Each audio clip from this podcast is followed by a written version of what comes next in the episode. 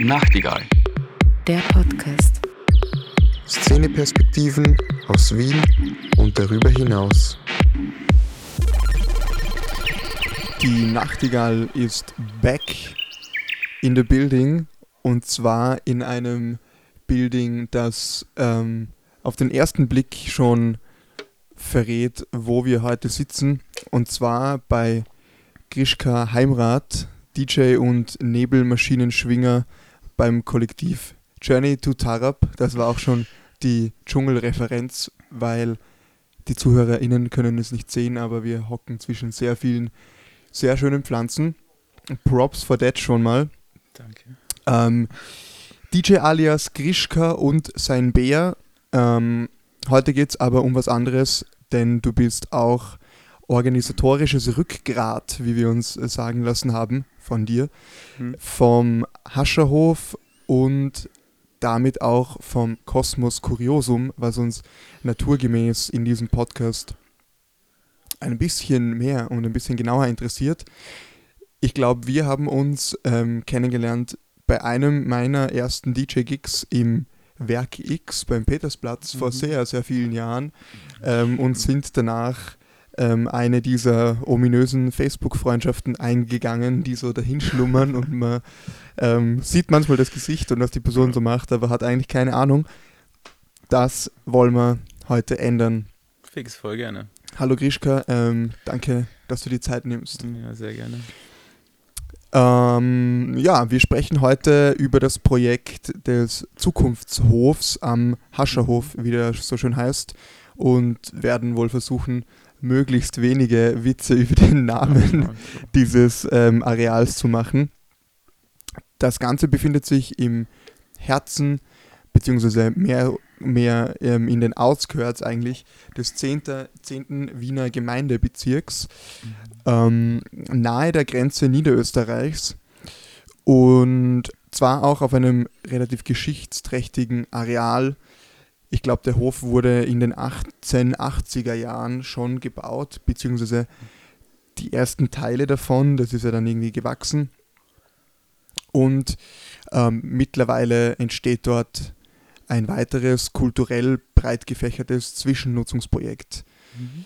Ähm, wir wollen jetzt, nachdem ihr im Juli begonnen habt, nach so einem, ist es schon ein halbes Jahr, fast ein halbes Jahr in, in, in Veranstaltungskollektiv Zeit gerechnet, wahrscheinlich Mhm. schon gefühlte fünf Jahre, ähm, Mindestens. bisschen Bilanz ziehen und fragen, wie geht's weiter und wozu eigentlich das Ganze?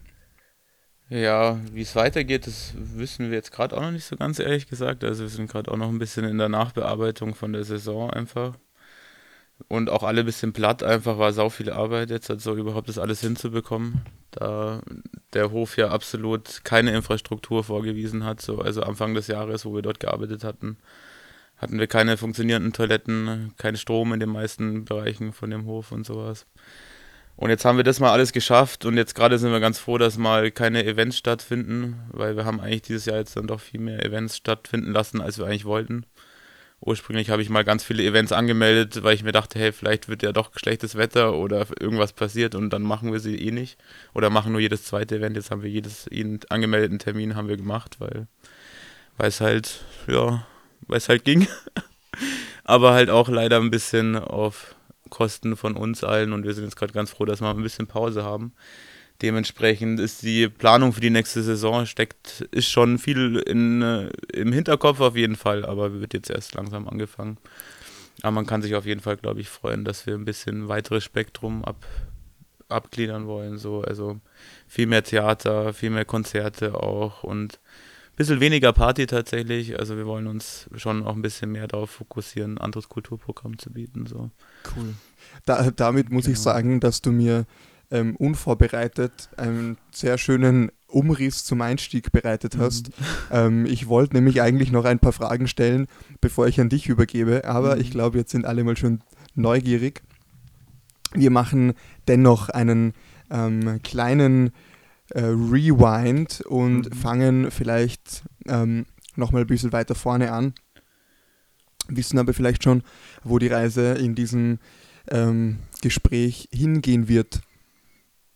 Vielleicht ähm, zum nochmaligen Einstieg oder zum ähm, tatsächlich detaillierten Einstieg.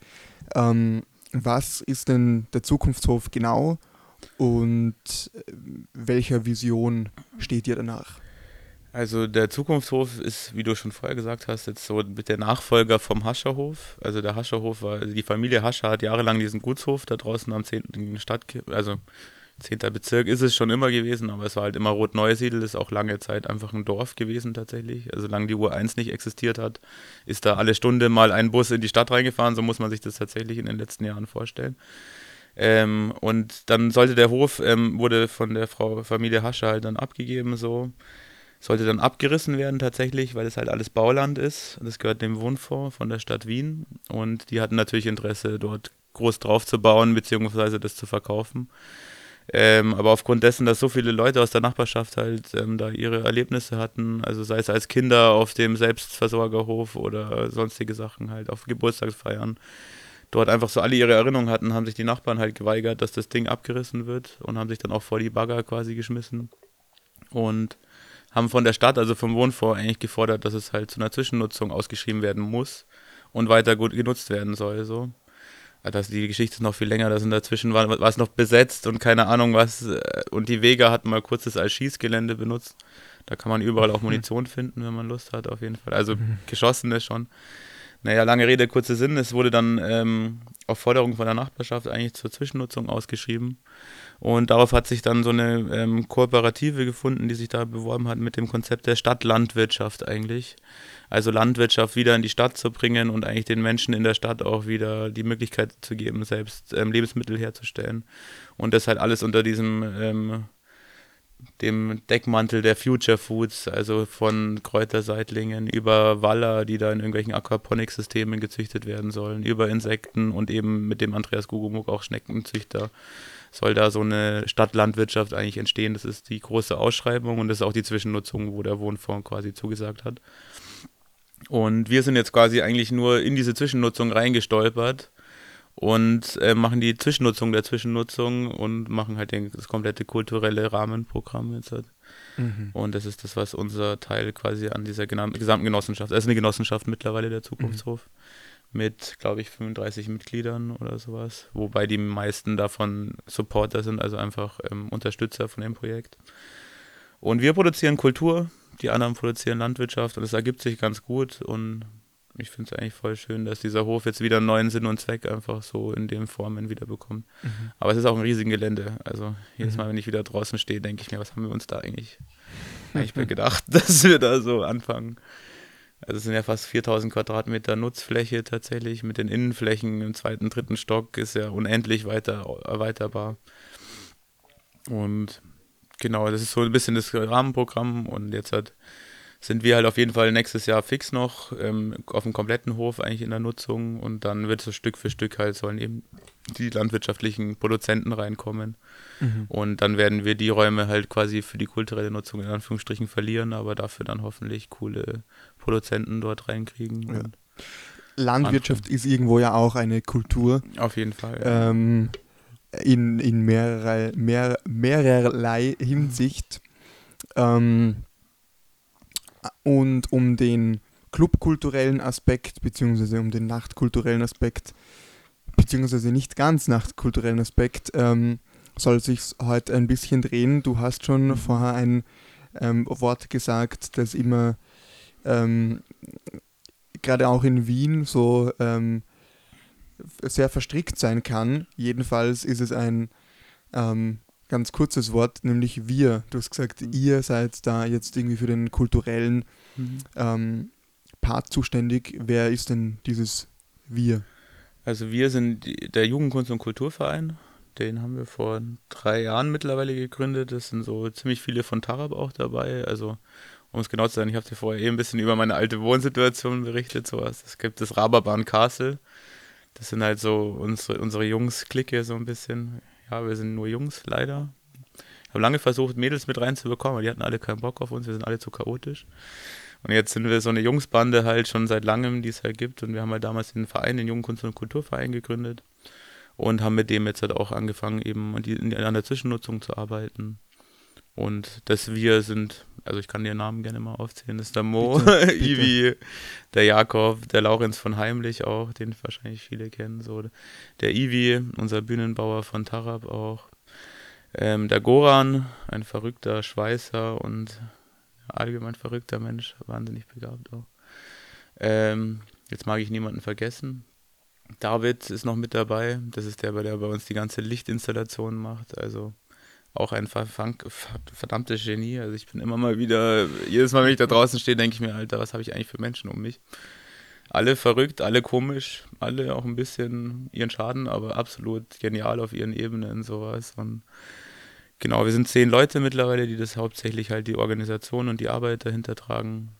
Und ja, haben aber natürlich einen unfassbar coolen Freundeskreis da im Hintergrund, der uns auf so vielen Ebenen unterstützt und den den wir natürlich über die letzten jetzt mittlerweile fünf Jahre veranstalten mit Tarab und keine Ahnung was natürlich auch hier gewonnen haben, sowas und so viele coole Menschen, die einfach jederzeit hinter uns stehen und, und uns auf allen Ebenen einfach supporten. Also ich würde nie behaupten können, dass das nur diese zehn Leute sind, weil es wäre nie mhm. unmöglich gewesen. Mhm. Also klar, das sind die, die da rund um die Uhr irgendwie dahinter stehen und die Verantwortlichkeiten auch übernehmen, aber im Grunde ist es eine Gruppe von 50 oder 100 Leuten, keine Ahnung, mhm. mittlerweile, die da immer wieder in ihrer Freizeit einfach hinkommen und Arbeit leisten, freiwillig und keine Ahnung was und echt mhm. uns supporten, wo es geht. So. Also eine große Familie mittlerweile. Wie bei Tarab auch. Ja, auf mich hat es ähm, so aus der Außensicht immer wieder mal gewirkt wie so eine heimlich Journey to Tarab Joint Venture. Mhm. Ähm,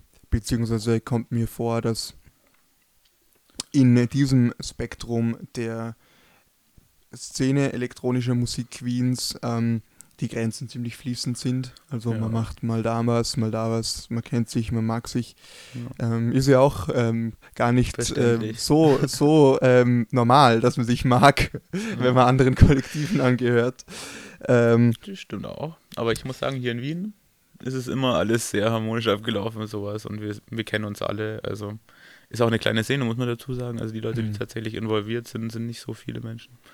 Und Heimlich und Journey to Tarab ist jetzt eine lange Liebe, seit mittlerweile vier Jahren. Und irgendwie war es klar, dass sich da auch noch viele andere neue Projekte daraus entwickeln. Tun sich ja auf ganz vielen Ebenen nicht nur wir, sondern es gibt ja viele Kooperationen, die neue Sachen entwickeln. Mhm. Genau. Und damit ähm, sind ja eigentlich auch schon die Genres, beziehungsweise die, die Schlagrichtung, wenn man so will, mhm. ist ja auch schon so ein bisschen vorgegeben, beziehungsweise bekannt. Mhm. Was habt ihr denn da musikalisch so bedient in der letzten Zeit? Ja, also wir sind schon mit heimlich so für Downtempo natürlich bekannt auch. Ähm, wir haben uns immer ein bisschen geweigert, uns in diese Schiene reindrücken zu lassen. Also auch mit Tarab schon wurde immer wieder geschrieben, er macht ja eh nur Downtempo und so. Weil wir haben halt echt erstens bei Tarab auch schon viele, viele Künstler so. Und wir bedienen eigentlich fast alles halt so bis zu den 130 BPM. Und da muss man sagen, da gibt es so eine magische Grenze, wo tatsächlich wenige unserer Künstler oder Künstlerinnen ähm, drüber hinauskommen, sowas. Also es gibt schon den einen oder anderen, der auch mal Techno ballert und drüber, also über diese Grenze hinausschießt, aber die meisten sind einfach so von Disco, House, Tech House bis zu Techno auch ein bisschen und, und eben Downtempo. Ich würde schon sagen, so dass die meisten auf jeden Fall in der runtergepitchten äh, Musik ähm, sich heimisch fühlen, sowas. Also nicht, nicht weit über die 120 BPM hinausschießen. Mhm. So wie ich mich selber auch. Ja, manchmal, klar. Es kommt immer auf Stimmung an. Ich finde auch, man darf, also es ist super schwierig, das sich so einzuordnen, weil ich weiß auch jeden einzelnen von unseren Künstlern, der hat ein Repertoire, was noch, was keiner, was jetzt so nicht spielen würde vielleicht. Aber wenn er das Publikum dafür hat und dann auch dasteht, dann würde er auch das raushauen. So, also so geht es mir auch. Ich habe auch Musik, die ich jetzt nicht üblicherweise spielen würde, was jetzt nicht vielleicht unbedingt mein, mein Ding so ist, aber was ich auf jeden Fall im Hinter, in der Hinterhand habe und wenn ich merke, dass die Stimmung gerade dafür passt, auch immer mal rauslassen kann, wie Disco oder keine Ahnung was, was halt geil ist. So. Also, aber grundsätzlich, ja, immer wenn Leute gefragt haben, weil wir veröffentlichen ja auch nie ein Line-Up, ganz bewusst, by the way, also ich finde es viel schöner, wenn man tatsächlich dann dasteht und hört, hey, das ist geile Mucke, sowas und sich dann informiert halt, okay, wer spielt da eigentlich gerade? Wie wenn ich davor schon weiß, hey, ich, das ist jetzt das und das Booking und dann so viel, so viel Geld wird dafür gezahlt oder das ist jetzt der krasse Act, der kommt dann, ich gehe nur noch wegen, wegen dem Act hin und höre mir teilweise gar nicht mehr die Supporting Acts an, sowas. Das gibt es alles bei uns nicht, sondern du kommst halt hin, weißt, es wird hoffentlich geile Mucke sein, so. Klar, mal vielleicht auch nicht ganz so dein Ding, aber es gibt zumindest zwei Floors. Im nächsten Jahr vielleicht drei oder vier, mal schauen. Das sind aber jetzt halt Plot-Twists, die werden wir sehen, aus nächstes Jahr alles realisierbar ist. Und mir ist wichtig, dass die Leute hingehen und sich halt einfach darauf fokussieren, Musik zu hören, sowas und sich darauf einlassen. Und wenn es geil ist, dann informieren sie sich und dann werden sie den Artist auch folgen. Aber ich würde, also ich will so ein bisschen weg von diesem klassischen Booking und mhm. Damit halt auch werben, so wie es jetzt die ganzen, ganzen anderen großen Clubs machen. Sowas. Mhm. Das können wir mit dem Aufwand, den wir fahren und der Relation auch gar nicht machen. Also mhm. da müssten wir dann Tischservice und Flaschen für 100 Euro oder sowas verkaufen, was nicht unser Stil ist auf jeden Fall. Sehr gut, ich hoffe, ihr bleibt dabei. ähm, auf jeden Fall. Und in deinen sehr ausführlichen Antworten, die mir richtig in die Karten spielen, ähm, sagst du immer wieder auch Buzzwords, ähm, an denen ich mich gerne aufhänge. Und zwar, ähm, ihr gebt das Line-Up nicht an. Mhm. Ähm, was habt ihr damit bisher für Erfahrungen gemacht? Also wie ist da die die, die Rückmeldung des ja, da, da, wollte ich eigentlich ja gerade genau drauf raus. Also immer wenn Leute mir schreiben, also auf Facebook kriege ich schon echt richtig viele Nachrichten. So auf die Facebook-Seite kommt eigentlich bei jeder Veranstaltung mindestens fünfmal irgendjemand, der schreibt, hey, was sind für Musik und keine Ahnung was. Und da schreibe ich eigentlich immer so, ja, hey, es, ist, es wird gute Musik. So viel schon mal sicher. also da so überzeugt bin ich von unseren Künstlerinnen und Künstlern so. Und man kann sich auf elektronische Musik freuen, aber vielleicht rutscht auch mal ein Klassiker im Rock oder keine Ahnung was raus. So. Aber von Downtempo über Disco zu House, Tech House ist mhm. alles dabei. Also das ist immer so meine Standardantwort ein bisschen. Mittlerweile muss ich ehrlich gestehen, schreibe ich Standardantworten, weil es dann doch zu viele Nachrichten sind, um immer mhm. persönlich drauf einzugehen, sowas. Aber wir haben eigentlich nur gute Erfahrungen. Also ich glaube, die Leute genießen das bei uns auch einfach so und die wissen, dass die, also die Leute, die uns mittlerweile kennen, sowas und die mal bei uns waren, die sind eigentlich immer alle wiedergekommen. Also wir haben mittlerweile schon so eine Stammkundschaft und leider auch, ja. Schön, dass du Kundschaft sagst. Ja. davor noch, davor noch ähm, wichtig einwerfen, dass es die 500 Euro Flaschen ähm, nicht geben wird, ja. aber hey, ihr Zuhörenden da draußen. Es ist trotzdem ihr werdet, ihr werdet am Hascherhof oder Zukunftshof im Kosmos Kuriosum als Kundschaft. Als Kundschaft. Ja, unsere Gäste halt, also. Wir, es gibt es ein anderes Stammgäste, oder? Kann man schon sagen. Stammgäste wäre vielleicht mhm. besser als Stammkundschaft. Ja, im genau. Endeffekt. Im Endeffekt sind natürlich auch wir, müssen Geld machen, na klar. Also ich glaube, wir machen das auf eine sehr humane Art und Weise, sowas. Wir versuchen Getränkepreise super niedrig zu halten, uns äh, Eintritte auch super niedrig zu halten. Und wir selber zahlen uns gar nichts. Also die zehn Leute, die jetzt da gerade daran arbeiten, die haben noch gar nichts bekommen. Die unsere Angestellten müssen wir natürlich bezahlen, sowas. Also Leute, die an der Kasse sitzen für zehn Stunden, würde ich niemals wieder machen. So. Und wir wollen eben schon mit dem Projekt auch an den Punkt kommen, dass auch wir uns vielleicht irgendwann mal ein bisschen was zahlen können, weil wir tatsächlich alle seit mittlerweile zehn Jahren in der Industrie ohne Geld gearbeitet haben, oder mhm. die meisten zumindest. Und das ist schon auch natürlich bei uns ein bisschen im Hintergrund, dass wir jetzt mal gesagt haben, okay, wir müssen jetzt auch mal anfangen, uns selbst einzurechnen.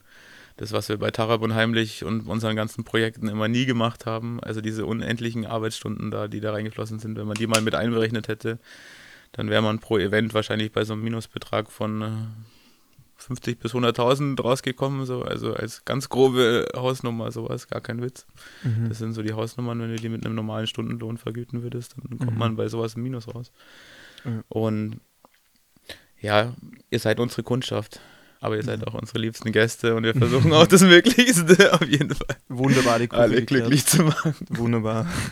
äh, lass uns vielleicht ähm, noch ein bisschen weiter über dieses Finanzielle sprechen. Mhm. Und zwar, ähm, du bist ja nicht nur für den Kosmos Kuriosum, der quasi den Veranstaltungsparty-Teil, mhm. sagen wir mal, abdeckt, ähm, organisatorisch zuständig, sondern auch so für weitere kulturelle ähm, Gegebenheiten am mhm. Hascherhof slash Zukunftshof. Ja. Erstens, wie viel Zeit ähm, bedeutet das für dich wöchentlich, dass man es einfach so ein bisschen ähm, einordnen kann? Und zweitens, ähm, gibt es nicht irgendeine Art finanzielle Unterstützung der Stadt Wien etc., die sich das Projekt ja doch ganz schön auf die Fahne heftet, wie man nach zwei Minuten Recherche aufgedrückt bekommt, fast schon. Ähm, Also so vom zeitlichen Aufwand, ich, ich habe keine Ahnung, ehrlich gesagt. Also ich weiß, dass ich jetzt so im letzten halben Jahr bis zur Eröffnung habe ich im Durchschnitt so 120 Stunden die Woche gearbeitet. Aber ich habe nebenher halt noch in einem Labor Covid-Abstriche gemacht und noch mein Medizinstudium geleistet so. Und habe auch noch eine andere Unternehmung in München, sowas, die mich auch noch ein bisschen, die kostet mich Gott sei Dank nicht viel Zeit, aber so in alles in allem sowas so zwischen 120 und manchmal auch ein bisschen mehr Stunden habe ich auf jeden Fall gearbeitet. Und davon sind auf jeden Fall, also ich kann ja mal so mein, mein Arbeits, mein Tag war eigentlich jetzt halt immer, normalerweise bin ich um 6 Uhr aufgestanden, also um, um 5.45 Uhr irgendwas und dann war ich so um halb sieben in der, im Labor, habe dort bis 12 Uhr gearbeitet und war dann am Hof von 12 Uhr bis 18, 19, 20 Uhr sowas. Bin dann heimgefahren und habe dann zu Hause noch gelernt bis 23 Uhr oder bis ich halt schlafen, geschlafen habe einfach nur noch. Und das habe ich für ein halbes Jahr durchgezogen, so, also ja, das kommt auch jetzt, also im Schnitt glaube ich schon, dass ich so zwischen 60 Stunden oder sowas äh, draußen am Hof einfach nur an Arbeiten war. Mhm. Wobei ich auch immer sagen muss, dass ich immer nicht Nein sagen kann und dann auch immer natürlich beim Umbauen, bei den ganzen Holzarbeiten auch bei einem am Start bin, was, was mir auch natürlich Spaß macht. Und nicht nur die Orga-Arbeit im Hintergrund mache, sondern dann halt trotzdem auch bei jedem einzelnen Projekt irgendwie mithelfen will und auch Bock drauf habe. Das ist ja auch das, was mir eigentlich Spaß macht, diese ganze organisatorische. Das kann ich ganz gut, aber es macht mir eigentlich nicht so wahnsinnig viel Spaß. Es ist auch sehr zermürbend ist und sowas, aber und jetzt im Sommer, klar, es war halt irgendwie, wie gesagt, wir hatten eigentlich nicht vor, jeden Termin zu bespielen. Ich habe ganz viele angemeldet. Wir haben jetzt jeden bespielt, also wir hatten jedes Wochenende ein Event und eigentlich hatten wir meistens Samstag Event. Dann haben wir Sonntag irgendwie vormittags noch versucht, den Laden halbwegs aufzuräumen, damit da wieder Menschen über, den, äh, über das Gelände laufen können. Und dann sind wir meistens Montagabend wieder rausgefahren, um noch endgültig Klarschiff zu machen, sowas. Und dann hat schon wieder angefangen, dass wir wussten, okay, nächstes Wochenende ist schon wieder das Konzert oder die Party oder keine Ahnung was und dann arbeitet man gleich weiter. Ich muss ehrlich sagen, es ist immer schwierig, Stunden zu messen. Also ich will es ich will's für mich selber auch, glaube ich, gar nicht ganz genau wissen, weil wenn ich das genau wissen würde, dann würde ich, glaube ich, auch selbst dann verzweifeln ein bisschen. Mhm. Und das Projekt jetzt hat, also dieser Hof ist einfach ist ein Unendlichkeitsding, so, weil du gehst jedes Mal wieder raus und du siehst an jedem Eck, das ist halt ein Riesengelände. Und du siehst an jedem Eck erstens neue geile Ideen und andererseits neue Arbeit. Und das mhm. wechselt sich so ab und mhm. so geht es uns allen. Also jetzt die, wie gesagt, wir sind jetzt alle gerade ganz froh, dass wir mal kurz nicht am Hof sein mussten. Ich glaube, ich war jetzt das erste Mal seit Anfang des Jahres eine Woche lang nicht am Hof draußen oder fast eine Woche. Ich war einmal ganz kurz draußen, aber nur um was auszudrucken und einmal kurz zu schauen, ob alles passt. Aber ich habe es sehr genossen, mal kurz einfach gar nicht draußen zu sein. Hat alles gepasst? Es hat alles gepasst, ja. Wunderbar. Es ist gerade alles super sauber ja. und passt alles. Nee, und von der Stadt Wien ähm, haben wir gar keine Förderung bekommen. Also wir haben uns ganz viel beworben tatsächlich. Also der Zukunftshof, das Projekt Zukunftshof schon. Da gab es schon Förderungen, so für das Open-Air-Kino zum Beispiel, was wir jetzt veranstaltet haben den Sommer. Was ich auch cool fand. Ähm, und für das, ähm, komm schon, jetzt fällt mir der Name nicht an, das Zukunftserwachen, also das Festival, was von dem Verein ähm, Zukunftsraum mhm. Rot Neusiedl mhm. stattfindet, da gab es auch eine Förderung von der Stadt. Aber jetzt für unseren Kulturbetrieb, also unseren ähm, Kosmos Kuriosum und den Jungkunst- und Kulturverein, haben wir noch nie eine Förderung bekommen. Mhm. Wir haben richtig viel uns beworben, auch bei verschiedensten Stellen, auch mit sehr professioneller und kompetenter Hilfe. Aber sind immer durchs Raster durchgerauscht, sowas. Und ich glaube leider, dass halt die Clubkultur oder das, was wir machen, so nicht ähm, dem Standardförderprinzip halt unterliegt und auch nicht als Kultur und nicht als Kunst wahrgenommen und auch nicht ähm, so akzeptiert wird, wie das sein sollte. Und ich finde es richtig schade. Mhm. Also, weil ich sehe das, ich sehe da tausende Menschen, die Kultur schaffen, die Kunst schaffen, sowas, die da ihr Herzblut reinstecken und die so kreativ sind und so viel, so einen guten Impuls für diese Stadt bringen und so viel, so eine Attraktivität auch für die Stadt herstellen, was nirgendwo anders existiert so. Und es ist aber der Stadt einfach nicht wichtig so und es wird auch nicht gefördert. Und wir sind da irgendwie durch alle Förderdinger durchgerauscht. Naja, Ende von der Geschichte ist, dass wir das alles privat finanziert haben. Also alles, was ihr da draußen seht, das ist alles aus privater Hand finanziert worden, sowas. Die ganzen mhm. Umbauten mhm. und sonst irgendwas haben wir immer mal wieder auch über fünf Ecken irgendwie versucht, dann den eigenen Geldbeutel aufzumachen. Und das steckt auch immer noch alles drin. Also wir haben da keinen Cent mhm. von zurückbekommen bisher. Mhm. Und leider von der Stadt auch nicht so wirklich den, den Input bei den Förderungen bekommen. Aber wir probieren es weiter. Und ich hatte auch immer so ein bisschen das Gefühl, man muss sich halt erstmal etabliert haben. Also ich habe ein bisschen bessere Hoffnung für die kommende Saison, dass wir da ein bisschen eher halt schon ein bisschen bekannt sind und jetzt wissen sie, okay, die machen da das und das und das und sowas. Und vielleicht rutschen wir dann eher in den einen oder anderen Fördertopf. Auf der anderen Seite habe ich auch schon wieder das Gefühl, also wir hatten jetzt nochmal so eine kurze Verhandlung, weil wir unbedingt, bei der letzten Party wollten wir unbedingt ähm, so Feuershows haben. Also der Laurenz wollte unbedingt sechs Meter hohe Feuerflammen, Türme, keine Ahnung, fragt mich nicht, haben. Und aufgrund dessen wurde eine extra Verhandlung mit der MA36 ähm, anberufen. Und das war die erste Verhandlung nach der Saison jetzt quasi, das erste Mal, wo man die Vertreter der Behörden nochmal gesehen hat. Was ich war selber leider nicht dabei, weil ich ähm, ausnahmsweise mal mir Urlaub genommen habe. So. Und dann war der Kulturreferent vom 10. Bezirk auch da und der hat nicht so glücklich gewirkt mit dem, was wir jetzt dort machen gerade. Also vor allem auch die Partys und keine Ahnung was, sowas schien ihm nicht so zu taugen. Das ist jetzt nur die Beobachtung von den anderen Leuten, sowas, mhm. was ich bekommen habe. Und das spricht ja wieder genau für das Gleiche halt, weißt du, das einfach ist nicht auf dem Schirm sowas, ist auch nicht gewünscht, ganz vielen Ebenen so.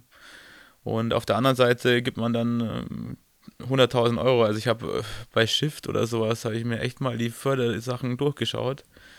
Und da werden Sachen gefördert. Es tut mir wirklich leid. Also ich bin ein kultureller Mensch, so, also ich bin ein kunstverständiger Mensch. Aber da werden teilweise wirklich dann Sachen mit 100.000 Euro gefördert, irgendwelche Performances, so, die, die dann fünfmal in der Stadt stattfinden, sowas. Das, ich finde es auch cool.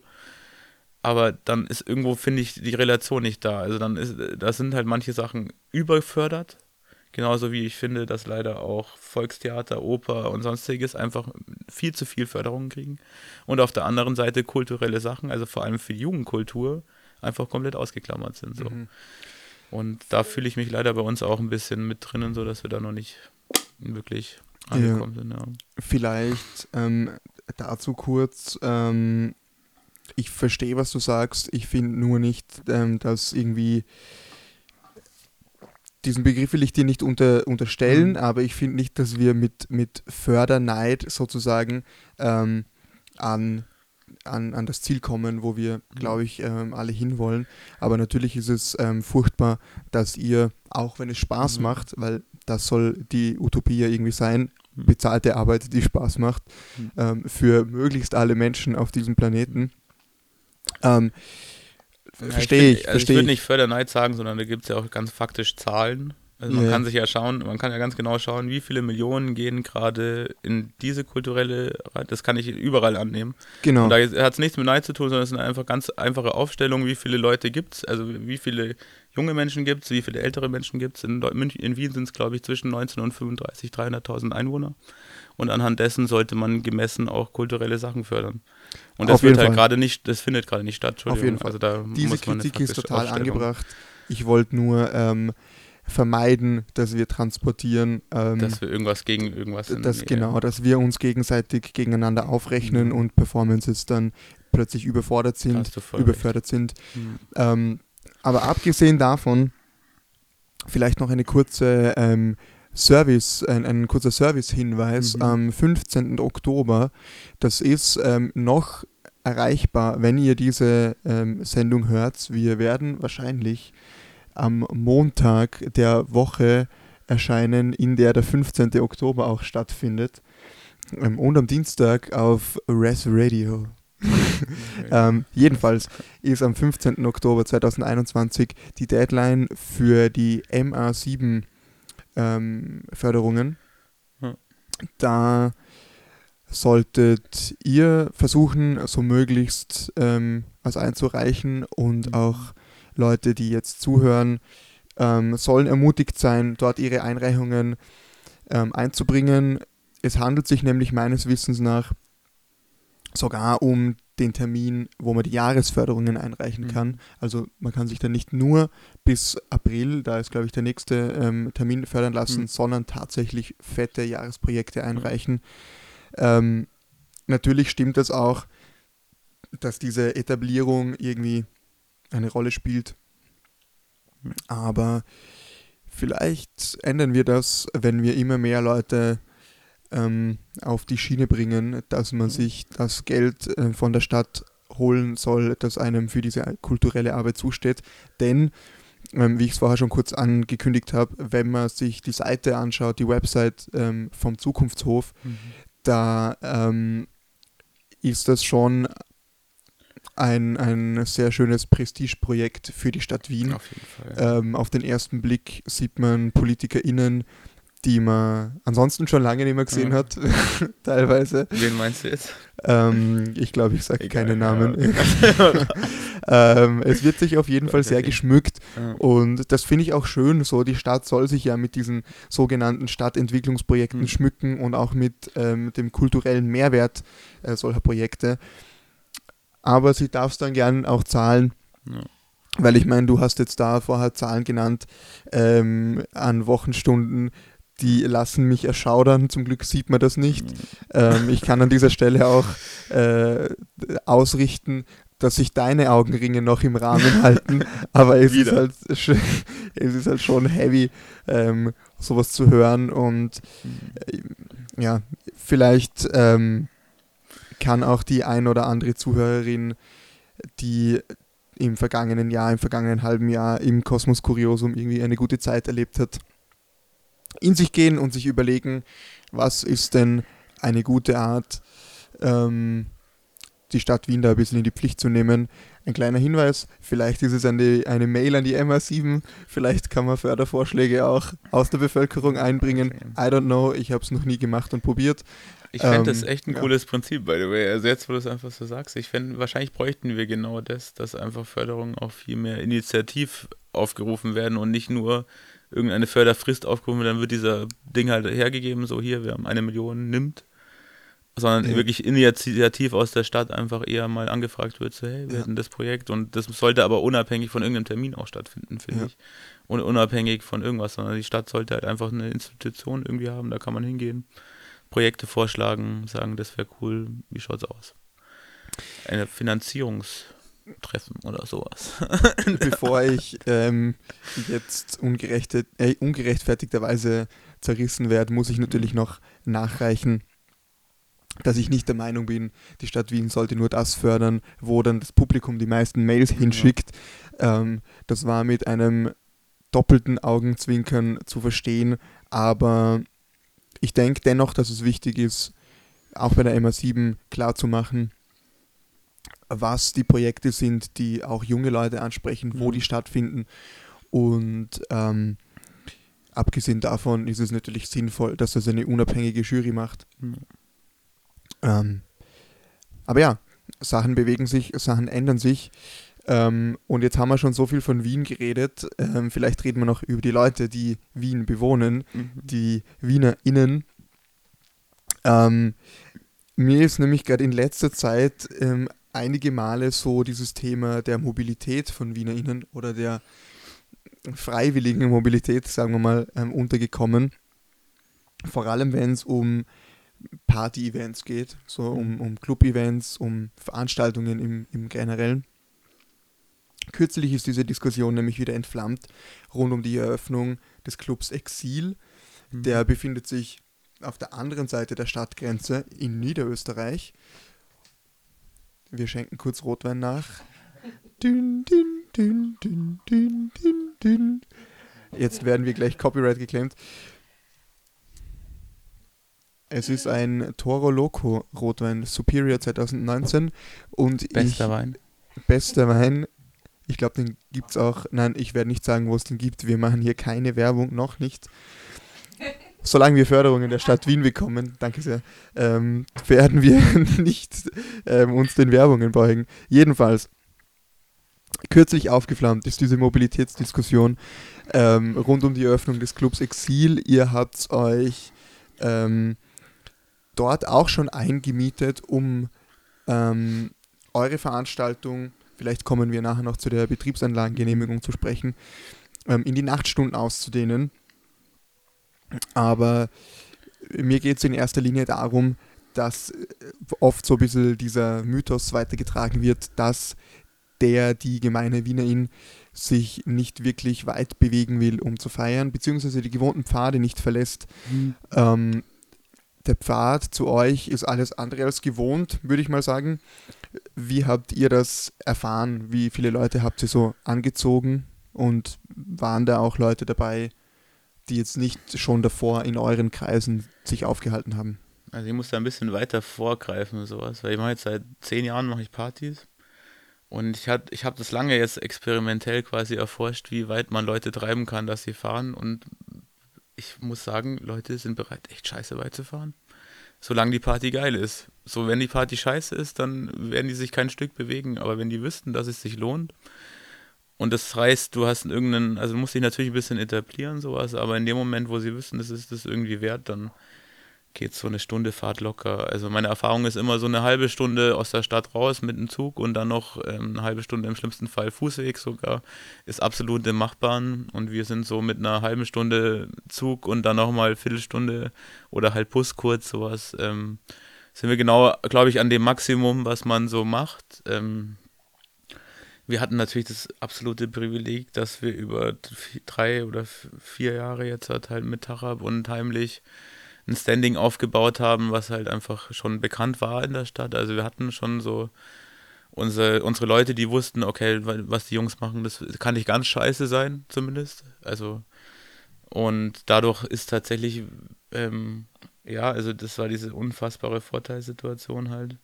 Sind wir seit dem ersten Mal, waren wir voll eigentlich. Also wir haben die erste Party gemacht, die war voll so für unser Gefühl. Also klar, man hätte da von den Genehmigungen hätten wir schon noch mal ein paar mehr drauf äh, nehmen können. So offiziell dürfen wir 950 Leute auf dem Gelände haben derzeit. Und wir hatten damals, glaube ich, so 800 irgendwas, 840 Gäste oder sowas. Aber für uns war das okay. Erste Party hat gepasst, so also. Aber es war natürlich auch schon lange im Gespräch. Also wir wollten den Laden ja eigentlich ähm, letztes Jahr schon anfangen. Dann ist Corona gekommen, sowas. Und es war davor aber schon bei vielen im, im bisschen im Gespräch so. Und Dadurch waren natürlich schon viele heiß. Ähm, und das hat sich dann durchgezogen. Also wir hatten einmal eine Party, da war halt richtiges Scheißwetter. Äh, da ist die Welt untergegangen um, um den Hof rum. Also es war so weit, dass ich auf einmal einen Securities gesagt habe, so, wir lassen niemanden mehr aus den Clubs raus, so ist mir scheißegal. Weil wirklich Blitze einfach so 30 Meter vom Hof eingeschlagen haben und ich kurzfristig dachte so, hey, wir haben zwar einen Evakuierungsplan, aber was soll ich jetzt die Leute evakuieren, wenn es draußen die Welt untergeht, so. Und dann nicht so, hä, gibt's nicht einen Evakuierungsplan oder sowas? So, was mache ich jetzt so? Ich kann, eigentlich kann ich die Party nicht beenden. Es war wirklich, es war so relativ vor Ende halt. Ich habe mir gedacht so, hey, eigentlich, ich muss die Leute jetzt die ganze Nacht da drin lassen, weil es ist mhm. draußen einfach so ein Unwetter. Ich kann die unmenschlich, ohne unverantwortlich zu sein, halt jetzt halt da rausschicken, so es war dann lustigerweise genau als um 12 ist ja bei uns die Party immer Schluss so, genau da war es dann gutes Wetter wieder und die Leute sind absolut glücklich heimgegangen. Die war so mit 500 Leuten die kleinste Party, aber glaube ich auch mit einer der legendärsten. Also den Leuten hat es richtig getaugt. Und ich glaube, die hatten auf jeden Fall trotzdem es echt scheiß Wetter war, einfach super viel Spaß. Für uns war es ziemlich viel Arbeit, weil wir zwei Tage vorher auf einmal den Wetterbericht gecheckt haben und gesehen haben, hey scheiße, wir können nicht draußen das Programm fahren, wie wir es eigentlich geplant hatten, sondern mussten dann innerhalb von einer Nacht. Mit Laurenz habe ich innerhalb von vier, vier Stunden, glaube ich, dann die eine Bühne noch in die große Halle reingebaut. Und dann haben wir noch so innerhalb von, wie gesagt, der Nacht davor noch irgendwie ein bisschen Technik reingeschüffelt und haben geschaut, dass wir da noch eine Bühne drinnen in der großen Halle aufmachen. Was eigentlich von uns aber überhaupt gar nicht auf dem Schirm war. Wir wollten dieses Jahr eigentlich noch nie drinnen irgendwas machen, sondern immer mhm. nur draußen halt die Außenbühne bespielen, in die wir ja viel Arbeit fließen lassen haben. Und, aber es war dann für die Leute, glaube ich, super geil. Also, sie hatten echt viel Spaß. Ich meine, der Hof ist untergegangen, es war überall Wasser. Wir hatten also auf einmal lauter Nackte, die über den Hof gelaufen sind, weil sie einfach sonst so nass geworden wären, dass es nicht mehr ging. Und ja, war eine krasse Party. Und die war mit 450 Leuten so das kleinste. Alle anderen waren eigentlich immer ziemlich ausverkauft. Also. Mhm. Und ja, ich hoffe, dass das nächstes Jahr so weitergeht. Ich denke, dass es so weitergeht. Und mhm ich glaube, die Leute finden es schon ganz lustig. Mhm. Myth busted, ja. sozusagen. Ähm, die Leute, die sich in Wien eingefunden haben, um hier zu leben, fahren also doch irgendwo hin, um zu feiern, mhm. was ich sehr geil finde. Ähm, und jetzt hast du mir schon wieder so eine gute Steilvorlage ähm, geliefert. Ich mag das ähm, sehr. Du hast gesagt, die Partys hören um 12 Uhr auf. Mhm. Also mit 12 Uhr meinen wir 0 Uhr. Mitternachts. Uhr, Mitternacht, genau. Wie kommt es dazu? Wie ist, ähm, wie ist generell euer, eure Vereinbarung? Wie könnt ihr veranstalten? Ja, also das ähm, Ding ist, wir haben eben, du hast vorher dieses Wort Betriebsanlagengenehmigung gesagt, das haben wir eben nicht, Mhm. sondern wir haben ein Eignungsfeststellungsverfahren laufen gehabt.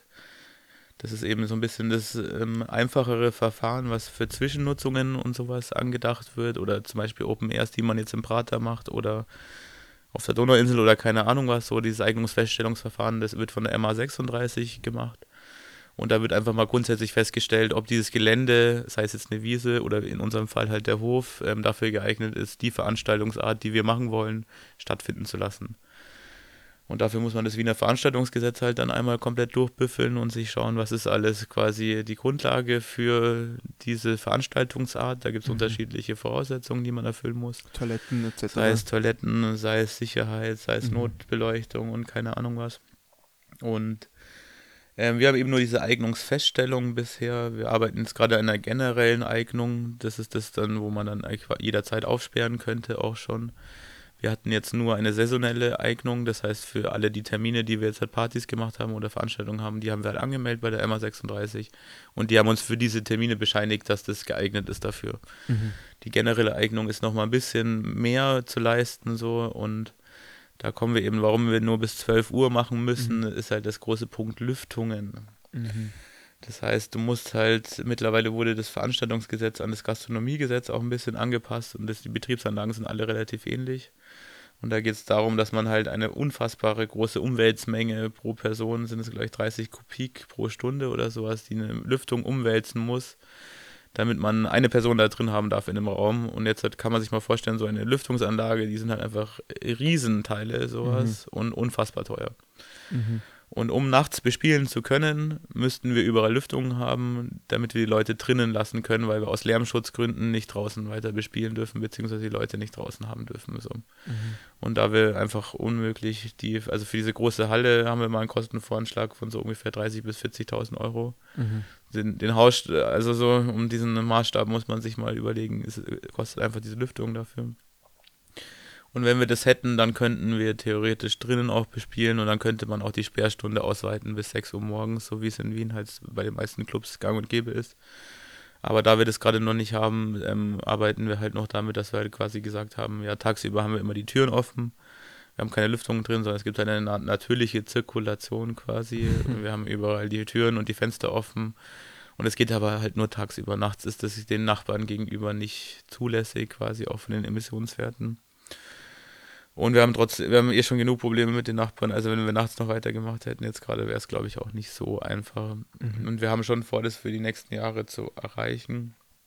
Aber wie gesagt, dafür müssen wir auch erstmal diese Summen irgendwie finanzieren. Mhm. Ich habe ein bisschen die Hoffnung, dass es für die Produktionsstätten, die da reinkommen sollen, eh diese Lüftung braucht und dementsprechend früher die Finanzierung dafür dann steht und wir das dann Mhm. noch nutzen können für ein, zwei Jahre. Aber derzeit stehe ich da auch ein bisschen auf dem Schlauch. Ja. Und ehrlich gesagt finde ich sehr cool, dass wir um 12 Schluss machen. Ich habe auch von den Gästen sehr viel Feedback bekommen, dass sie es eigentlich ganz geil fanden, weil man geht dann trotzdem weiter irgendwie noch. Mhm. Und man kommt halt zu uns, weiß, okay, man genießt es halt sowas, lernt Leute kennen und lernt dann oft halt auch neue Gruppen kennen und geht dann mit denen bewusst auf andere Partys noch. Mhm. Und was ich ehrlich jetzt halt so als Veranstalter ganz, also also ganz krass mitbekommen habe, ist, mir fallen diese ganzen dichten äh, Scheißaktionen fallen einfach weg. Weil die passieren erst so nach 12 Uhr. Ich weiß nicht warum. Und keine Ahnung, was bei den Menschen los ist, aber die haben irgendwann legt halt einen Schalter um und da passieren dann auf einmal Schlägereien und keine Ahnung, was das hatten wir alles gar nicht. Wir hatten weder eine einzige Schlägerei noch irgendwelche Probleme eigentlich. Also klar, Awareness-Sachen sind immer mal wieder passiert, sowas, wo wir auch versuchen, uns handzuhaben, was nicht immer so leicht ist, aber ich glaube, dass wir so im Vergleich zu anderen Clubs echt sehr, sehr wenig Probleme hatten und sowas. Und das kommt alles mit diesem Tagesparty halt. Mhm. Und die Leute sind dann meistens halt genau da super dicht, wo wir zumachen und sagen, okay, jetzt ist halt bei uns äh, Mhm. Schluss, so schönen Abend noch. Und als Veranstalter-Sicht äh, hatte ich ein, also was das angeht, was diese Probleme angeht, gar keine Mhm. Probleme mehr, was ich bei Nachtveranstaltungen aber schon sehr massiv hatte. Also vor allem halt dann so Richtung 3 Uhr fängt es meistens an, wo du dann einfach wirklich auf einmal die Leute aussetzen oder irgendwie Scheiße machen und Wenn die Musik schlecht wird, werden die Oh. Leute, kommen die Leute. Nein, das war natürlich ein Spaß. Ähm, auch. dennoch habt ihr ähm, ein, ein Foto- und Videoverbot eingerichtet, was ich euch an dieser Stelle lobend zugutehalten möchte. Zwar erst so in der Hälfte des, des Projekts, glaube ich, oder? Ja, bei der zweiten, dritten Aber, äh, Veranstaltung. Mhm. Dennoch ähm, sehr cool, dass auch irgendwie am Tag oder am Nachmittag oder am noch natürlich belichteten ähm, Abend durchzuziehen. Und an dieser Stelle muss ich, glaube ich, die vierte Wand nochmal durchbrechen und ähm, die Hörerinnen und Hörer adressieren. Und zwar haben wir gerade ähm, Betriebsanlagengenehmigung und wie hast du es genannt? Eignungsfeststellungsverfahren ist das andere. Genau, das haben wir beides gehört. Ähm, und wir freuen uns kollektiv kurz über die österreichische und Wiener Bürokratie. Vielleicht könnt ihr ähm, in diesem kurzen Moment, wo ihr an die MA7 Mails schreibt, gleich auch noch irgendwie eine Adresse des Rathauses raussuchen und dort mal irgendwie nachfragen, was das Ganze eigentlich soll. Nach dieser Folge werde ich, ähm, ah, da wird der, das Postfach wieder glühen vor lauter, ähm, das kannst du nicht sagen. Ich habe es dennoch gemacht. Sorry, Stadt Wien, ihr haltet es aus. Immerhin werdet ihr auch dafür bezahlt. Hm. Andere Leute in diesem Podcast nicht, manche ein bisschen. Und wir fahren weiter ins Programm, bevor das hier noch ausartet. Also ich muss noch ganz kurz einwägen, weil es, also man muss da schon sagen, das neue Wiener Veranstaltungsgesetz, das ist ja das, woran wir uns jetzt halt richten müssen, so. Das ist, also es ist brutal, Entschuldigung. Und es ist nicht brutal, weil es nicht, also weil es nicht verständlich ist. Ich finde, die meisten Regelungen da drin sind absolut äh, die, legitim. Also vieles Mhm. davon hat ja eine Grundlage so. Und wir wollen nicht wie in Brasilien oder sonst irgendwo, wo auf einmal 600 Menschen in einem Club sterben, weil halt einfach gar keine Sicherheit und gar keine Regeln gelten.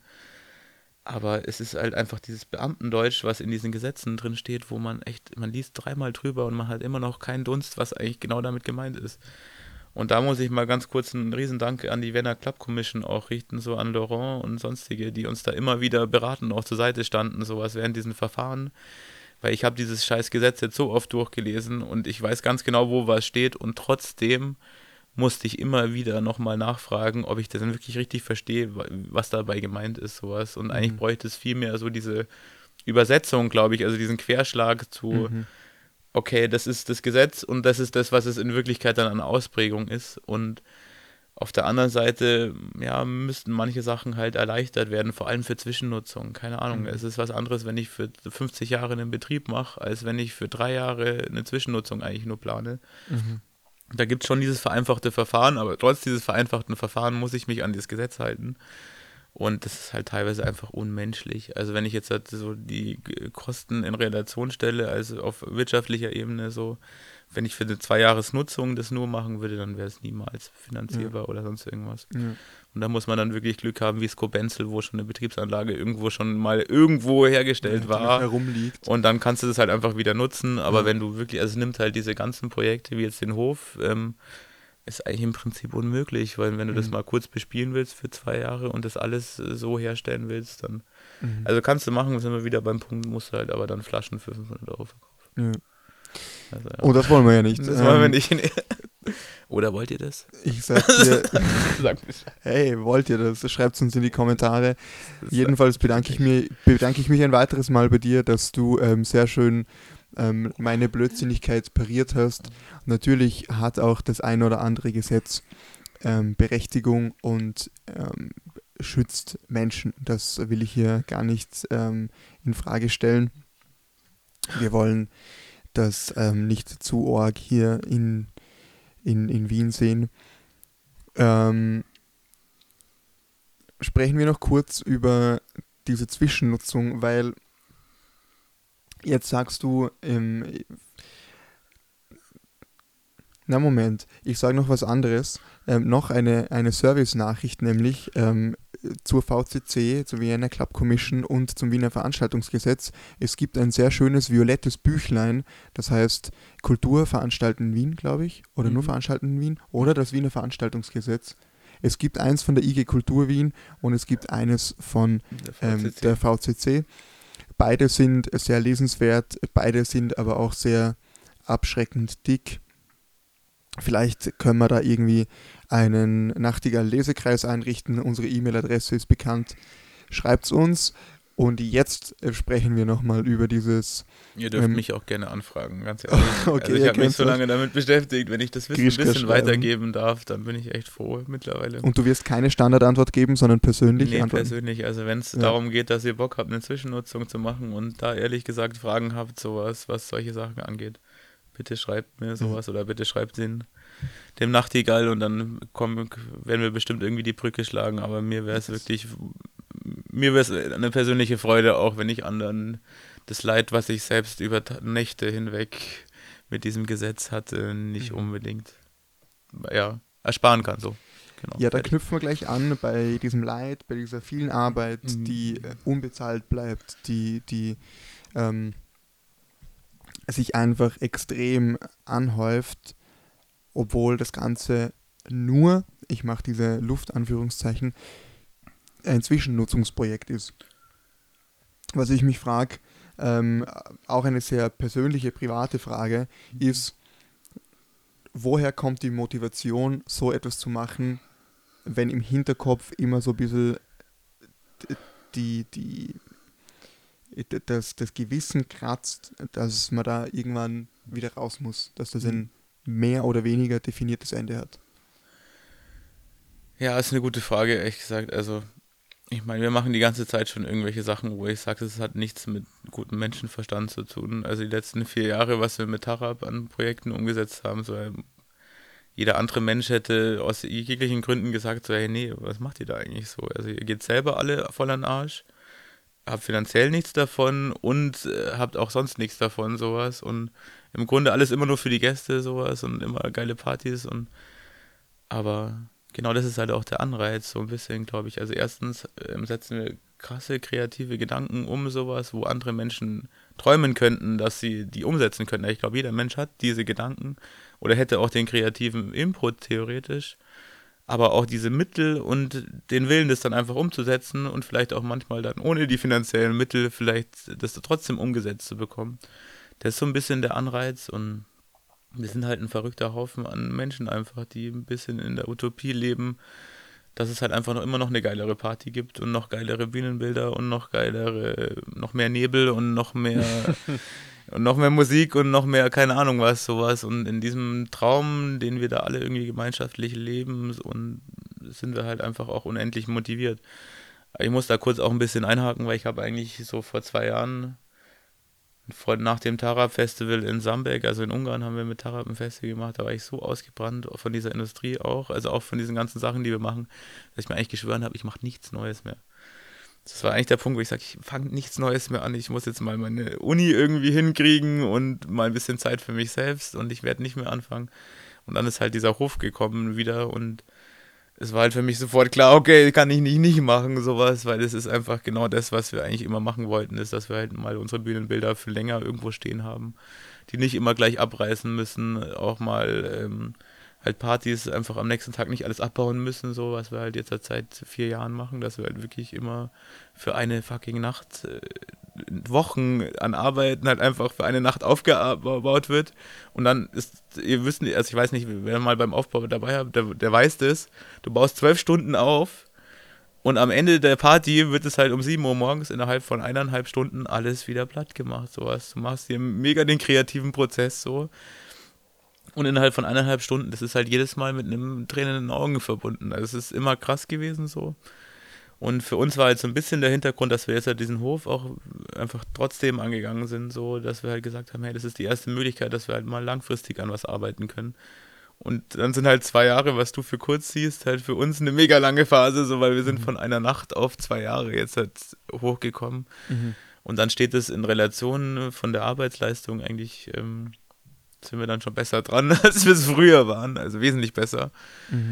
Weil bisher haben wir halt immer in der grellen Forelle oder sonst irgendwo halt wirklich für eine Nacht ähnlich viel Arbeit eigentlich reingesteckt. Also ja, es ist jetzt schon noch viel mehr, weil halt Infrastruktur, aber so von den Dekobildern und sowas haben wir eigentlich echt uns genauso viel Arbeit gemacht mit Harab.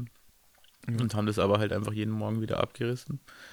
Und haben am Schluss des Abends eigentlich auch nicht viel verdient, weil wir eigentlich immer nur den Eintritt halt bekommen haben und dann noch horrende Mieten einfach für die Läden bezahlen mussten. Mhm. Und alles in allem haben wir eigentlich nur genauso viel Arbeit gehabt, ohne dass wir das halt langfristig dann auch für uns ähm, hatten und auch dran weiterarbeiten konnten. Mhm. Und deswegen sind wir jetzt eigentlich auch echt sehr froh und nehmen diese mit Motivation halt jetzt auch mit. Also vor allem Mhm. nächste Saison garantiere ich euch, wird es nochmal ein bisschen Mhm. geiler. Weil diese Saison war einfach noch so viel Arbeit halt in der reinen Infrastruktur, also von Strom, Wasser und Toiletten, dass wir eigentlich gar keine Zeit für den Bühnenbau und für all die Sachen, die eigentlich unser Herzblut ausmachen, so, also die eigentlich das ist, was uns geil macht, so, oder was halt uns einfach auch Spaß macht, sowas. Ähm, und nächstes Jahr werden wir das nochmal bei Weitem geiler machen und besser auch so. Also das, da könnt ihr euch auf jeden Fall drauf freuen, dass wir mehr Zeit für das haben. Und so nehmen wir die Motivation. Es ist trotzdem utopisch. Mhm.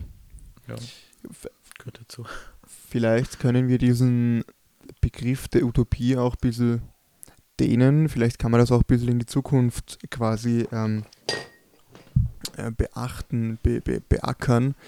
Ähm, nämlich frage ich mich, ob ihr es euch, das klingt jetzt sehr überspitzt formuliert, aber im Endeffekt frage ich mich schon, ob ihr, ob ihr es euch als Kollektiv, sagen wir Kosmos Kuriosum, der junge Kunst- und Kulturverein oder ähm, Journey to Tarab, nicht auch ein bisschen leicht macht, sozusagen, ähm, da quasi euer Ding in einem gewohnten Umfeld durchzuziehen, auch wenn es nur kurz ist.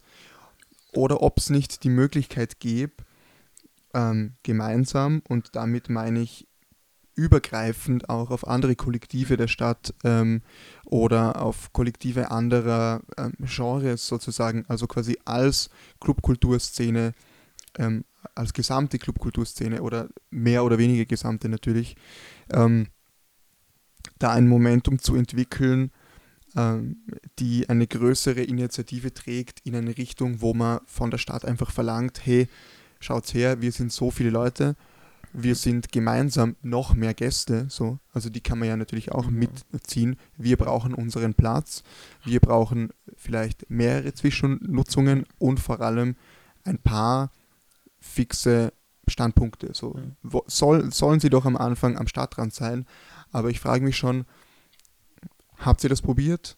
Woran ist es gescheitert? Oder für wie möglich hältst du das? Für wie nötig hältst du das vielleicht auch? Also für nötig halte ich es für absolut. Ich glaube, ich Mhm. kann mich sogar erinnern, dass ich mit, mit der Maria mal vor zwei oder drei Jahren mal so das Gespräch hatten, dass, wo wir so ein bisschen gesagt haben, warum machen wir nicht alle mal zusammen eine Love Parade oder halt eine fette Demonstration, sowas. Wir sind so viele und es gibt so viele Kollektive und wir kennen uns ja eigentlich alle auch und wir sind schon auch vernetzt, aber irgendwie auch nicht. Also wir kennen uns alle und wir haben alle ähnliche äh, Verbündnisse, aber wir sind nicht gut vernetzt. Wir haben keine Interessenvertretung auf keiner Ebene. Die ganzen Großen, die eben finanziell eine Relevanz haben, die spielen nicht mit. Also äh, sei es Martin, ja okay, Namen sage ich jetzt nicht. Sei es von Prater, wir kennen ihn alle, sei es von der Prater Sauna oder von Horst O und Co. Also alle, die finanziell einfach da in dem Game ganz groß drin sind, sowas, die interessiert es nicht. Die wollen da ihren finanziellen Ding machen, sowas, und die betreiben ihre Läden so, wie sie betrieben werden und verdienen halt Geld. Und die, die eigentlich aber die kulturelle Arbeit leisten, halt die ganzen ähm, Kollektive und äh, kleinen Vereine oder keine Ahnung was so, die denen fehlt die, die Interessenvertretung, ja, absolut und sowas. Und denen, wird, denen fehlt auch auf jeden Fall die Sichtbarkeit. Also das, was wir an Arbeitskräften auch schaffen und sowas, oder was wir an eben Wertigkeit für die Stadt schaffen, das, das ist nicht sichtbar. Das ist eben auch, das ist leider auch dem geschuldet, dass wir ein elitärer Kreis sind, auch in vielen Dingen. Also das darf man auch immer nicht vergessen. Wir sind ein sehr privilegierter kleiner Kreis, der das genießen darf, was wir genießen, sowas. Also auch jetzt nehmen wir unsere tausend Gäste draußen am Hof, die erleben die- diese freie Welt, in der sie da mal kurz in ihrer Bubble abtauchen können und super geile Partys haben im Idealfall und halt sich frei fühlen können, unabhängig von irgendwelchen Grenzen, auch mal kurz den Alltag vergessen können oder sonst irgendwas und auch im Idealfall mit wenig Geld dort Spaß haben so. Und aber auf der anderen Seite vergessen die halt oder sind nicht so, also sind es ist halt nichts, was nach außen halt hin sichtbar ist so. Und das ist auch diese ganze Arbeit und diese ganze Kulturarbeit, sowas, die ist nach außen hin oft nicht sichtbar, auch uns selbst zu schulden teilweise, weil wir sie noch nicht nach außen publik machen. Und weil wir teilweise, also das, was in anderen Städten noch viel krasser ist, dass die Kollektive gegen sich arbeiten, das gibt es hier Gott sei Dank nicht. Also habe ich zumindest nie so wahrgenommen. Klar gibt es immer mal wieder ein bisschen Beefs oder sonst irgendwas, so, wo halt irgendwas dem einen passt oder dem anderen nicht. Das ist, glaube ich, komplett normal. Das ist innerhalb von Kollektiven, by the way, auch komplett normal. Mhm. Dass man sich da nicht immer einer Meinung ist und auch manchmal ganz andere Standpunkte vertritt. Aber uns fehlt einfach, glaube ich, so der gemeinsame Auftritt und auch die gemeinsame Interessenvertretung, sowas. Und in der IG Kultur zum Beispiel sollten wir eigentlich auch mitvertreten sein, so sind wir aber auch nicht wirklich. Ich meine, deswegen gibt es mittlerweile die IG Club Kultur auch. Aber auch dort fehlt mir so ein bisschen der Drive halt und auch die tatsächliche, also der tatsächliche Hebel ist nicht so groß, wie er eigentlich sein sollte. Mhm. Also das hängt aber wieder mit Sichtbarkeit zusammen. Und ich, ich, ich persönlich, wär, für mich wäre es ein Traum, mal alle zusammen auf die Straße zu bringen und mal zu sagen, hey, lass mal wirklich für unsere, unsere Kultur einstehen. So. Mhm. Es ist Kultur. Und das wird einfach, das ist auch das Mhm. nächste, da sind wir beim nächsten Punkt, das wird nicht als Kultur wahrgenommen. Und in vielen Dingen ist es das auch nicht. Also wenn ich in einen dunklen Raum gehe und da nur Mucke läuft und irgendein DJ halt einfach echt scheiß Mucke spielt, so ist, ist jetzt, Entschuldigung, das ist meine persönliche Meinung, bitte da auch bei den Kommentaren, das ist wirklich eine rein persönliche Meinung, dann hat es für mich nichts mit Kultur zu tun. Also es ist auch eine Form der Kultur, aber vielleicht, nicht- also es ist halt dann nicht meine Nicht Kultur, das, nicht meine gefällt, das Kultur, ist ja nicht auch das, okay. was ich unter Kultur ne wahrnehme.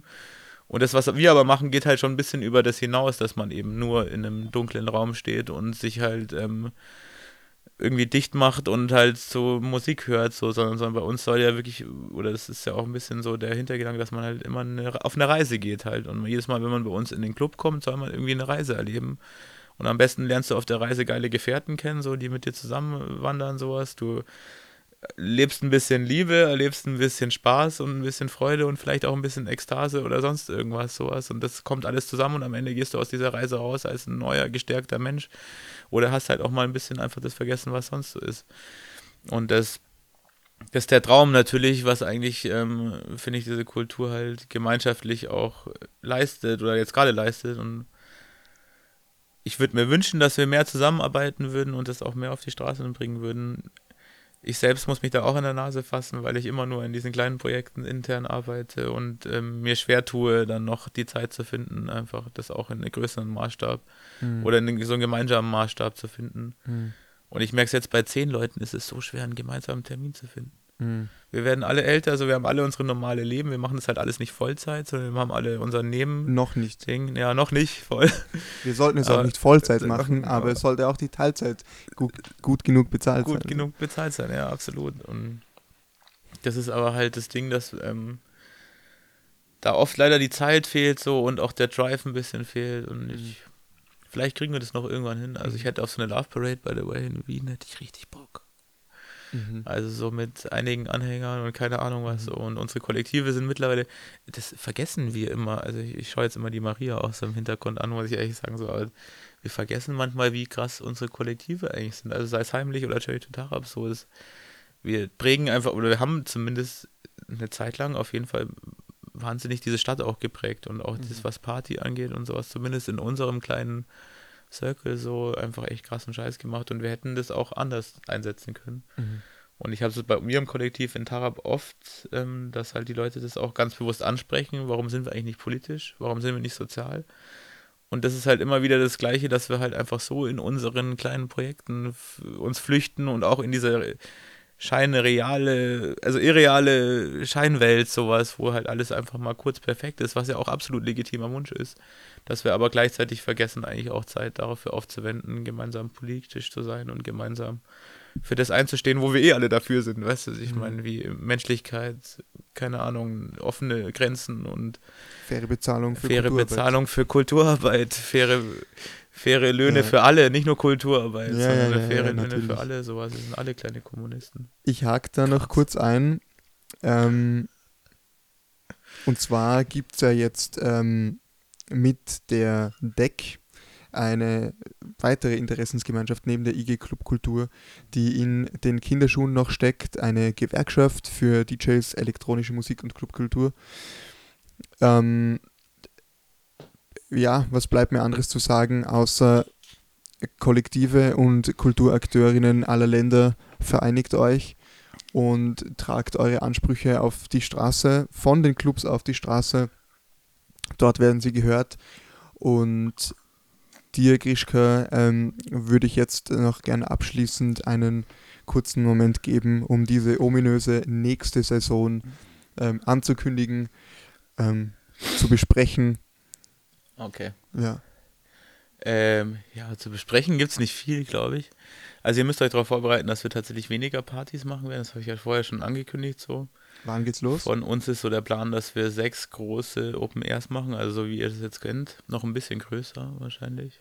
Also wir werden, wie gesagt, habe ich schon, also von mir ist jetzt so der Plan, dass wir auf jeden Fall eher uns Indoor auch austoben werden. Also drei oder vier Floors haben werden und draußen eher ein bisschen leiser bespielen werden, den Nachbarn zuliebe und dafür drinnen den Rabatz abreißen so.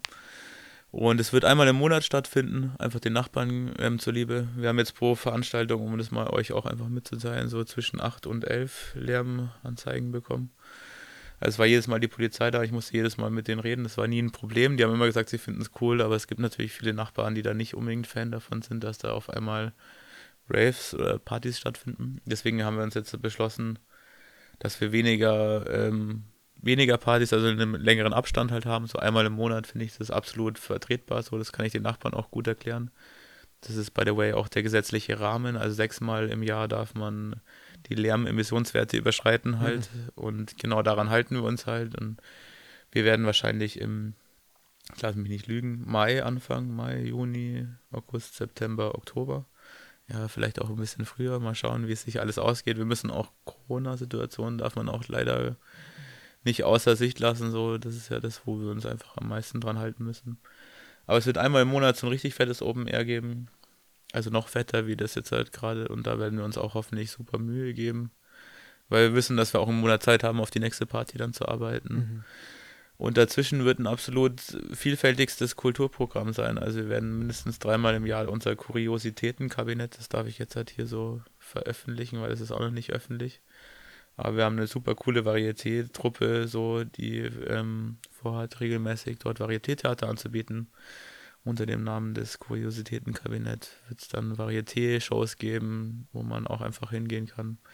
Dann wollen wir viel mehr Konzerte machen und eben auch versuchen, unter der Woche mehr Programm zu haben. So, also bei uns schwebt so ein bisschen vor, den Donnerstag in einen Tischtennis-Turnierabend zu machen, wo man einfach immer rauskommen kann und weiß, okay, hey, da sind halt Leute, man kann Tischtennis zocken, sowas und es gibt halt ein Turnier und ähm, gleichzeitig läuft bei uns halt gemütlich Musik und man kann auch gemütlich drin im Club einfach ein bisschen tanzen, wenn man Lust hat und es geht halt dann bis zwölf und solche Ideen schweben uns gerade vor und wir versuchen auf jeden Fall bisschen mehr anzubieten, was auch die Nachbarschaft anspricht so und unter der Woche ein gemütliches Programm anzubieten, also wo mhm. man auch immer mal gerne rauskommt von Yoga oder sonst irgendwas. Auch hey, wenn irgendjemand dabei ist, der das jetzt gerade hört und irgendwelche coolen Ideen hat, so bitte einfach immer gerne her. Ihr könnt uns einfach auf Kosmos Kuriosum und Facebook schreiben oder an jokuku.verein.gmail.com. Falls ihr das jetzt zu so schnell war, könnte ich das vielleicht auch nochmal in die Kommentare schreiben. Schreibt mal in die Beschreibung. Genau, und wir sind eigentlich auf der Suche nach immer kreativen Input, sowas, und versuchen da allen Menschen, die irgendwie coole Ideen haben, einen Ort zu geben, um die dort auch auszuleben, so wie wir unsere Ideen auch ausleben. Cool. Und voll. ja, wir werden alle Infos und Kontakte in die Beschreibung ballern. Ähm, auf das in der nächsten Saison ähm, das Projekt wieder auflebt, das von der Nachbarinnenschaft ähm, quasi gerettet und initiiert wurde und jetzt von der Nachbarinnenschaft kritisiert wird für Lärm. Ähm, Stadt Wien, wir lieben dich. Äh, das ist schon ein. Ja, es gibt ein, die und die Nachbarn. Ne? Ist, ähm, es ist eine. Es ist, die Stadt ist ein An Aushandlungsraum. Ja. Was sollen wir dazu noch sagen? Wir werden uns aneinander reiben, ganz besonders jetzt im Winter, wo es eh wieder kühler wird. Und damit bedanke ich mich fürs Zuhören. Danke, dass du uns eingeladen hast. Ähm, danke für deine Ausführungen und viel Glück und viel Erfolg für die nächste Saison und danke für die euch. nächsten ähm, Förderungsausschreibungen. Nice. Ja, danke euch und ich hoffe, es hat Spaß gemacht, uns zuzuhören. Nice.